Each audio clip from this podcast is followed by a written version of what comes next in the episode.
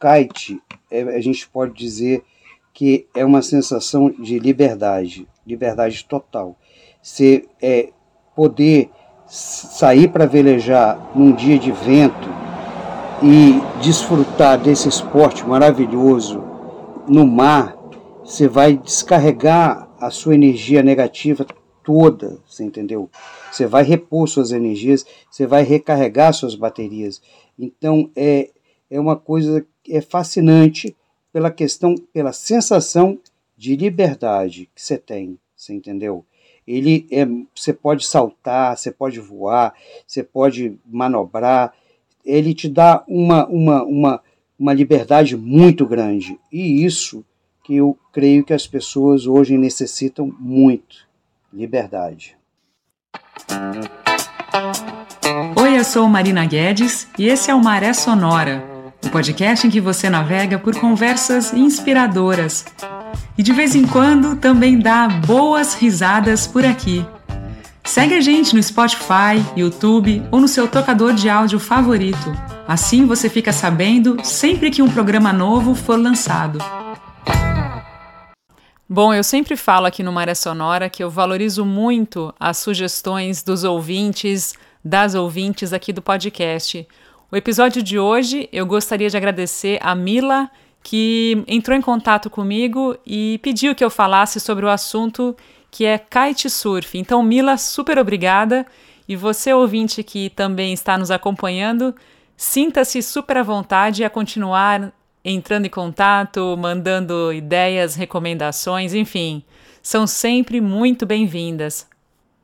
Então eu falei, vamos conversar com o Maurício Barbosa, que é uma pessoa que gosta muito de kite, que vive disso, que respira vento e até os contatos nas redes sociais é Maurício Wind, geralmente ele, é, ele é, tem uma relação muito forte com o vento, apaixonado por esportes de vela. E hoje em dia ele mora no Piauí e vive disso, veleja, respira kitesurf lá no Piauí, num lugar que é simplesmente perfeito para a prática desse esporte.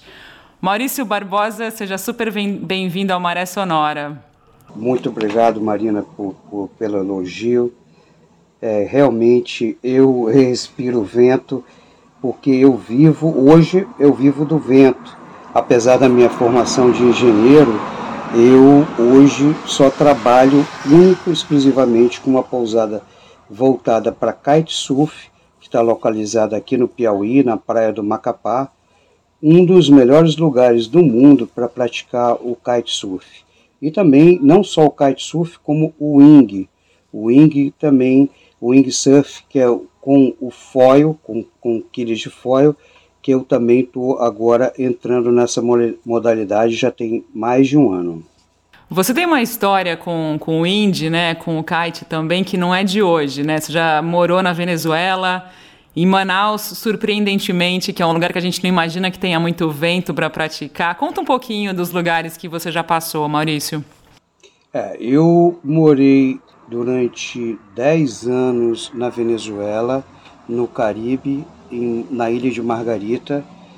É, eu trabalhava com turismo receptivo lá em Margarita e também velejava bastante em Margarita velejava de, nessa época eu velejava de windsurf. Eu comecei a velejar de windsurf em 1980, no, no censo que teve de 1980. Eu trabalhei nesse censo para comprar a minha primeira prancha de windsurf. E depois daí eu não não não parei mais de velejar. Fui para o windsurf, fui morar um tempo no, no Caribe, corri muito campeonato de wind é, no norte, nordeste, é, disputei muitas regatas, ganhei, fui várias vezes campeão, campeão, ganhei no Amazonas, campeão dos Jogos Estudantis, ganhei em Roraima, Boa Vista, ganhei até premiação de prancha. Competi bastante, curti bastante o windsurf e depois passei para o kitesurf. Bom, imagino que não seja todo mundo no podcast que conheça o kite. Fala um pouquinho do esporte, Maurício. Apresenta para quem é leigo essa prática. É, o kitesurf é uma pipa, uma pipa que ela pode ser tubular que seria uma pipa inflada com, com, com ar. E ele também pode ser uma pipa foil, que seria um kite inflado pelo próprio vento, tipo um parapente. Entre essa pipa e o velejador vai ter uma linha, vai ter linhas de aproximadamente 23 metros e ao final dessa linha vai ter uma barra de controle. Essa barra é o controle do kite. Nessa barra, hoje, nós temos a possibilidade de aumentar a pressão do kite e diminuir, conforme você é, dá, puxa a barra, você dá mais pressão. Soltando a barra, menos pressão. Então, é um, uma, um, um esporte que tem que ter muito cuidado para ser praticado. Geralmente, você tem que ter uma instrução, porque não, não dá para começar a fazer kite sozinho. Isso aí é, é impossível. Tem que fazer, tem que procurar uma escola, um instrutor certificado, porque é um esporte de risco que tem, tem que ter os passos certos para não ocorrer nenhum tipo de acidente ao começar a praticar esse esporte. E a prancha, né? Também. Ah, sim. A prancha é uma prancha, ela pode ser uma prancha bidirecional, que é uma prancha mais ou menos semelhante a uma prancha de wakeboard, que ela vai para os dois lados, tendo quatro quilhas. Ela anda tanto no sentido quanto no outro. E tem o kite, a modalidade também wave, que aí é uma prancha que ela só se movimenta em um sentido, que é para kite nas ondas. E também pode ter o kite race, que aí que é uma com a quilha foil. Essa modalidade também é uma prancha unidirecional, ela só vai para um lado. E qual que é o aspecto especial do Piauí, Maurício? Para conta, porque a gente ouve, ouve falar, por exemplo, de São Miguel do Gostoso, de Rio Grande do Norte, você não está falando bombagem, né? Ou então Fortaleza, essa área do Nordeste. O Piauí tem qual diferencial em relação a esses dois lugares super famosos para a prática do kite no Brasil? O Piauí hoje, hoje não, sempre, né? Já está, o Piauí está aqui no, no mapa do Brasil tem muito tempo. Então, o Piauí é o local onde nós temos 66 quilômetros de litoral. Nós recebemos os ventos que vêm da América do Sul, da parte da Argentina, e recebemos o vento que vem da África. Ele vem da África, então aqui é uma área de convergência. Aqui converge dois ventos, que, que duas forças de vento muito fortes, que por, por essa convergência nós temos aqui até 30, 35 nós de vento em alguns dias na temporada. Aqui, quando começa a temporada, que vai de agosto até fevereiro, quase todos os dias tem vento para velejar. Isso é, é difícil tu, chegar em qualquer lugar do mundo e ter essa incidência eólica com tanta intensidade. Aqui tem uma intensidade, dá para praticar, aprender. E, além de tudo, o Piauí tem a Barra Grande, a Praia do Macapá, Atalaia e depois você entra no Delta do Parnaíba, um local onde tem revoada dos guarais e super, muito selvagem. É um local que sempre, sempre é, é, é assim muito mais atrativo do que o restante de um por exemplo, de Fortaleza até chegar na região do Piauí. Quando chega na região do Piauí, aí a pessoa vai começar a ver coisas diferentes, praias diferentes, já com, com lagoas, completamente diferente do que ele vinha vendo durante todo, desde o Ceará até aqui. Aqui é um local único, muito primitivo e selvagem e com ventos excelentes para a prática do kite, do wing foil e do windsurf. Eu lembro que em Floripa rolava uma coisa de que o vento geralmente entrava de tarde, né, para fazer o windsurf. Aí rola alguma. Como é que funciona aí? Aí durante o dia inteiro tem um horário geralmente que começa a ventar mais. Como é que, como é que acontece aí? Aqui os ventos, na temporada, ele fica quase 24 horas, mas lógico, ele diminui. Mas geralmente o vento aqui ele começa a ficar mais forte no período da tarde e à noite. E aí, às vezes de madrugada ele pode diminuir um pouco e pela manhã ele fica um pouco fraco, já pode também ficar forte. Na temporada ele é quase 24 horas, mas o período que tem mais vento é no período da tarde. Em termos de profundidade, eu vejo fotos aí que você compartilha, de fotos do Piauí que é que parece um mar meio piscina, rasinho assim. Como é que é, como é que é o cenário aí? É, realmente aqui na praia do Macapá é uma praia que ela está na, na, aqui na barra de rio do Rio Cardoso. E aqui também o litoral do Piauí, ele não é um litoral de águas profundas, é um litoral com água rasa. Então, ele é muito indicado para quem está iniciando a praticar o kite, porque a pessoa pode. Tem várias lagoas aqui que a pessoa está aprendendo, ele cai, fica em pé, volta a calçar a prancha e, e, e velejar, sem ter problema de, de ser arrastado pela maré. Aqui é um local excelente para aprender a velejar e para velejar também, para quem é profissional, aqui também é muito bom. Aqui é um local excelente. Você já morou em Manaus, né? A gente se conhece de Manaus e você tem essa história de ter velejado não só no Amazonas, não só na, na, na capital do Amazonas, Manaus, mas também em Santarém, no Pará, né? Você ia muito para Alter do Chão, velejar por lá.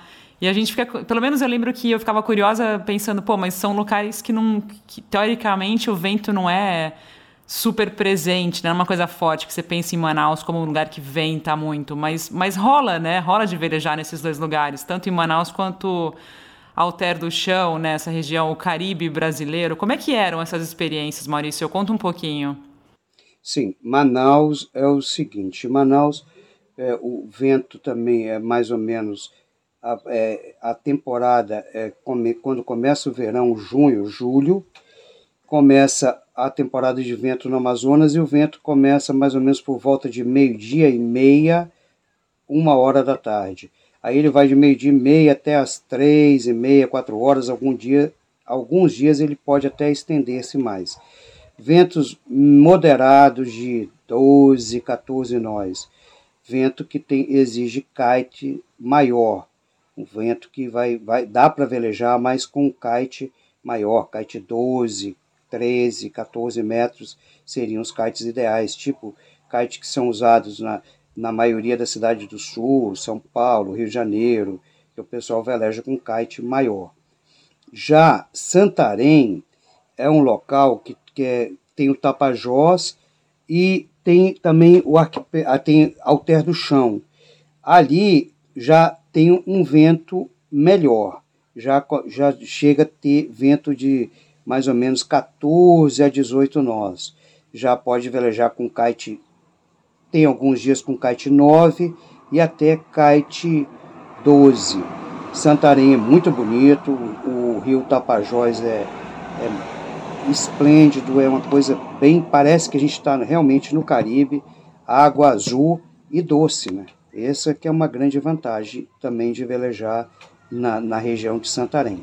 Também a temporada vai de julho, agosto, agosto para frente. Vem dizer final de agosto, até dezembro vai ventar em Santarém. Você falou uma coisa interessante, né, de velejar em água doce e, em relação a, e também velejar no mar. Qual que é qual que é a diferença, assim, como é que é? Você sente outra história velejando nesses tipos na, na, água doce ou então na, no mar, na água salgada, como é que é essas como é que são essas diferenças? A diferença é a questão do, do, sal, né? Que o sal ele, ele queima mais. A água salgada é a água mais pesada, mas para navegar a prancha torna-se mais leve. Isso aí é, é, é fato. Mas o que o sal, a água salgada, ela dá um pouquinho mais de, de ela dá uma exaustão maior, mas a questão de, de, de também mais sede, né? Mas a questão de, de, de, de água, a, a, eu prefiro até velejar na água, na água do mar. Mas a água doce também é muito boa. Aí é, é, é complicada essa situação. É água todas as duas são, são boas. Isso aí não, não tem água ruim. Por que, que você prefere? Por que, que você prefere na água do mar velejar? O que, que você curte mais? É porque é, a água do mar também. É, o mar, geralmente, a gente vai ter mais vento no mar, realmente. Então é melhor estar tá velejando no mar, porque é, tem alguns rios no mundo né, que vai ventar, algumas regiões que vai ter vento forte. Mas aqui na, na região que eu conheço do Brasil, que eu velejei em rio, é o vento moderado. Então, devido à, à questão de intensidade do vento, eu prefiro realmente velejar aqui no litoral do Piauí.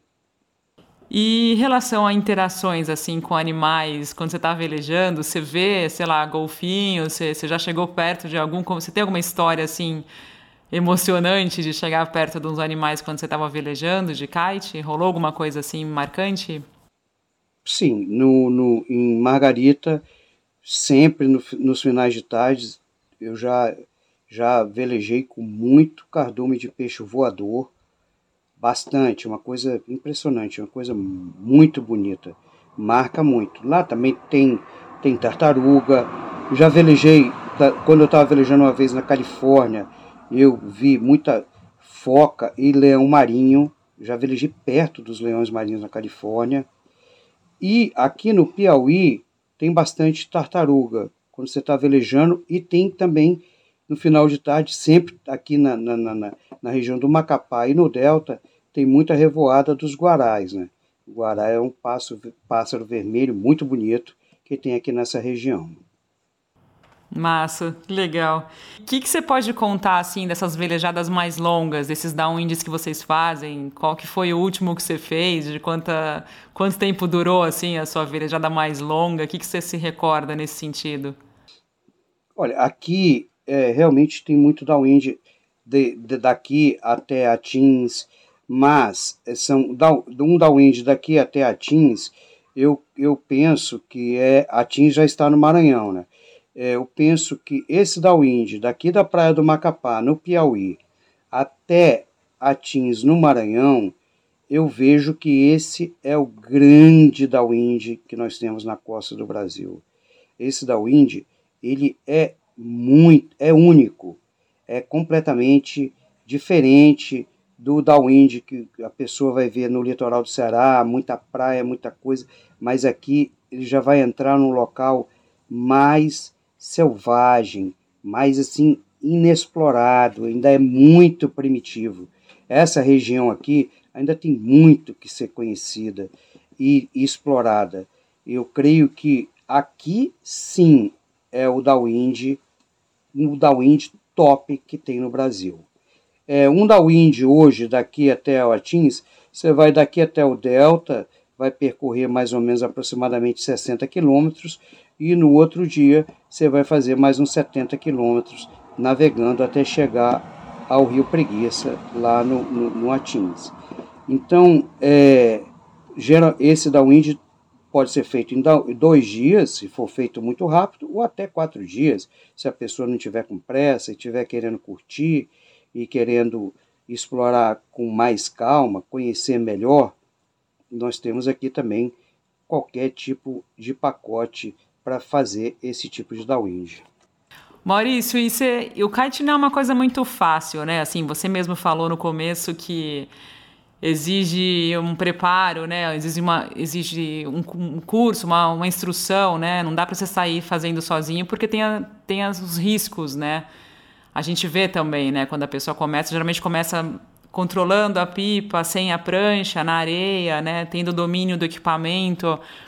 Você teve alguma situação que você passou algum susto, tomou um, né, passou um, sei lá, um, um medinho, alguma coisa nesse processo aprendendo? Foi tranquilo para você essa evolução? Como é que foi para você? Olha, realmente o kite, quando a gente está no processo de aprendizagem, é, geralmente pode passar algum perrengue, algum arrastão, você entendeu? Você pegar uma, uma tracionada do kite, cruzar uma janela de vento e o kite ele vai potencializar e vai lhe dar uma, uma, uma, uma arrastada na areia. Mas isso tudo você pode ser controlado com. Você tem vários comandos, inclusive o comando de ejetar o kite, você liberar o kite da potência. Primeiro você vai liberar ele na barra, ele vai perder a força e vai cair e vai pousar é, numa posição que ele não vai mais te puxar. E depois, se, se, por uma causalidade ele continuar te puxando, por alguma eventual, sei lá, uma, quebrou uma linha, algum problema maior, você vai ter um outro ejete que você tem no seu lixo. Aí você vai ejetar o kite e você não vai ter mais nada te tracionando. E essa questão é toda ensinada dentro de escola. Eu, eu sou instrutor da Associação Brasileira de Kite, formado pela, pela ABK, minha escola é certificada pela ABK. Então, uma coisa que é muito importante para o ensinamento do kite é saber o gerenciamento de risco, saber gerenciar todo esse risco para que minimizar todos os riscos para que não, não dá chance para ocorrer qualquer tipo de acidente. Isso aí é a coisa mais importante, até para não, você não assustar um aluno, não venha frustrar um aluno com algum eventual acidente e esse aluno perder até o gosto de querer velejar.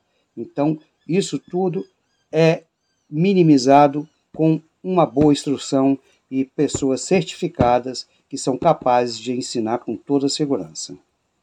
E um pouco sobre o pessoal que tem ido aí, porque você tem, você, a gente falou que você vive do, do vento agora, né? Você está full time nessa atividade aí, você tem até um, um uma pousada que recebe o pessoal. Conta um pouquinho dessa, dessa iniciativa que você iniciou, que você está vivendo aí. Fala um pouquinho da sua vida por aí, do seu projeto. Hoje eu tenho uma pousada aqui no litoral do Piauí, na praia do Macapá, frente a, ao mar. É, eu estou aqui no, no, no melhor pico da praia é, bem, muito bem instalado, uma pousada que hoje nós temos sete apartamentos com capacidade de cada apartamento para quatro pessoas. Nós recebemos vários grupos, inclusive de, de, de Dawinde, o Dawinde Solidário, que vem de São Paulo, do Instituto da Arma. Vários grupos de Dawinde nós recebemos aqui e também recebemos muitos alunos do mundo inteiro, não só daqui de, de, de do, do Brasil, como é, da Europa, dos Estados Unidos, de todas as partes do mundo, chegam turistas para ficarem hospedados aqui, que já sabem velejar e que vêm buscar instrução. Na semana que vem tem um grupo de francês chegando para fazer aulas, aluguel de equipamento. Sempre tem gente chegando, inclusive a temporada está começando, a nossa temporada 2022-2023, né? a temporada dos ventos aqui na, na região do Nordeste e do Piauí. Antes da gente falar, a gente estava combinando onde seria o melhor lugar para você gravar. Você falou que você está a 25 passos da praia, pertíssimo, então, na cara da praia você está praticamente, né? Sim, é porque aqui eu tô na minha casa, eu construí a minha casa, hum, foi a primeira edificação que eu fiz aqui no, no terreno que eu tenho, e aí eu construí ela um pouquinho mais afastada da, dali da, da, da parte da praia, mas os apartamentos que eu tenho, a maioria dos apartamentos que tem aqui na pousada tem vista para o mar. Todos têm vista para o mar. Então, como última pergunta, antes, da, antes da, do encerramento total, eu queria que você falasse o que, que te encanta no kite, nessa, no kitesurf, assim, qual é o motivador que te faz ter vontade de acordar no dia seguinte e fazer mais um pouco? Qual é a, o lance que, te, que você mais curte sobre esse esporte? O kite, o kite é, a gente pode dizer que é uma sensação de liberdade, liberdade total. Você é, poder sair para velejar num dia de vento e desfrutar desse esporte maravilhoso no mar você vai descarregar a sua energia negativa toda, você entendeu? Você vai repor suas energias, você vai recarregar suas baterias. Então é, é uma coisa é fascinante pela questão, pela sensação de liberdade que você tem, você entendeu? Ele é, você pode saltar, você pode voar, você pode manobrar. Ele te dá uma, uma, uma, uma liberdade muito grande. E isso que eu creio que as pessoas hoje necessitam muito: liberdade. E faz o, a venda do peixe aí, dá o canal para a galera que quiser conhecer mais sobre o seu projeto, sobre o seu estabelecimento, a pousada. Fala aí os caminhos para o pessoal que quiser saber mais e ficou com vontade de entrar em contato contigo. É, eu tenho o, no, nosso contato, o, eu tenho o Instagram da, da pousada, hoje é Amazônia Kite Club, arroba Amazônia Kite Club. Tenho o meu e-mail pessoal, mauricioindy.gmail.com e o meu celular, que é o WhatsApp é, 92, que é o código de Manaus, que eu não transferi aqui para o Piauí, meu telefone, que eu tinha muitos contatos, é 92 98138 4496. Nossa pousada está à disposição, aguardando qualquer pessoa de qualquer lugar do mundo, qualquer pessoa que esteja interessada em evoluir no kite ou também no wing foil, que é uma nova modalidade que está também surgindo, já tem algum tempo, mas aqui está surgindo com muita força. Nós estamos aqui de braços abertos para recebê-los. Para o pessoal que não conhece o, wing foil, o que, que você pode falar um pouquinho, resumidamente, da diferença? O wing foil é uma pipa, uma pipa quase assim meio semelhante a um kite, só que ele não tem a linha e não tem barra. E ele é praticado com uma prancha, que essa prancha tem uma, uma quilha foil, que ela diminui o arrasto. Então, quando essa, essa, essa pipa ela traciona essa prancha e a prancha sobe para a quilha para o efeito foil, você vai ficar muito leve e, um, e assim uma sensação de levitar em cima da água, de voar em cima da água realmente, com, com o wing, com o kite foil também, mas com o wing ele é bem praticado com o foil. E o wing também tem uma diferença do kite. O wing ele é muito mais mais amigável. Ele, ele, se você soltou o wing e ele ficou no lixo no seu braço, ele não sai te tracionando, ele não, não, não tem nenhum problema, ele não tem muito perigo, ele é menos perigoso do que o kite.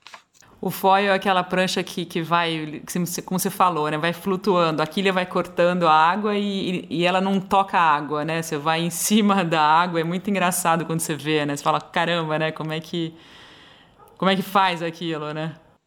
É, o foil, é, o foil, é, ele tem uma, uma asa embaixo e tem um mastro, tem uma asa com uma fuselagem e um estabilizador. Então, essa asa, ela, tem, ela cria um lift na, na, na água, que é para permitir que, essa, que a prancha suba, e a prancha não encosta à água. A, só o que fica na água é a parte da asa com a fuselagem e uma parte do mastro. Aí você controla com o foil fica navegando em cima de uma asa. Você fica voando, você entendeu? Você fica voando em cima da água, que é uma sensação de arrasto mínimo. Então você navega sem arrasto e também sem muita, sem muito é atrito e sem problema de, de bater com coluna, joelho. É uma coisa, é um, um esporte mais light. Maravilha! Você tem mais algum recado aí para dar? A gente está aqui nos, nos, cinco minutos finais. O que, que você gostaria de, de falar para o pessoal que está aí nos ouvindo? Alguma mensagem final? é, eu, eu, eu creio, eu falo, eu falo o seguinte, galera, aproveitem. Se tiver frio aí no sul, São Paulo, é, é, Rio Grande do Sul, Curitiba, aqui no Piauí, nós estamos aqui com 30, 35, 30 graus aqui e o vento começando. E pode pegar aí seu kite 9 para baixo e vir para cá desfrutar da temporada, que aqui é vento e velejo garantido. Maravilha, Maurício. Super obrigada pelo seu tempo aí. Valeu e sucesso aí no, no projeto. Parabéns pela iniciativa. Muito, muito legal. Eu que agradeço a oportunidade e qualquer coisa, nós estamos aqui na Praia do Macapá, no Piauí, à disposição. Bom, e assim a gente chega ao fim deste episódio. Muito obrigada por acompanhar mais uma conversa por aqui. Agradeço também aos nossos apoiadores que fazem com que esse trabalho siga adiante. E se você gostou e quer nos apoiar também, é muito fácil. Contribua com o valor que desejar através do nosso Pix, podcastmariasonora.gmail.com. Saiba que com cinco reais já estará nos ajudando muito. E se por acaso você vive fora do Brasil, também é possível apoiar. O link para isso está na descrição deste episódio. O Maré Sonora é um oferecimento do Café do Luiz, o café que celebra a amizade e os bons momentos. Encomende o seu de qualquer lugar no Brasil através do perfil no Instagram, arroba Café do Luiz. E eu volto na próxima segunda-feira com um novo episódio por aqui. Até lá, tenha uma ótima semana e bons ventos!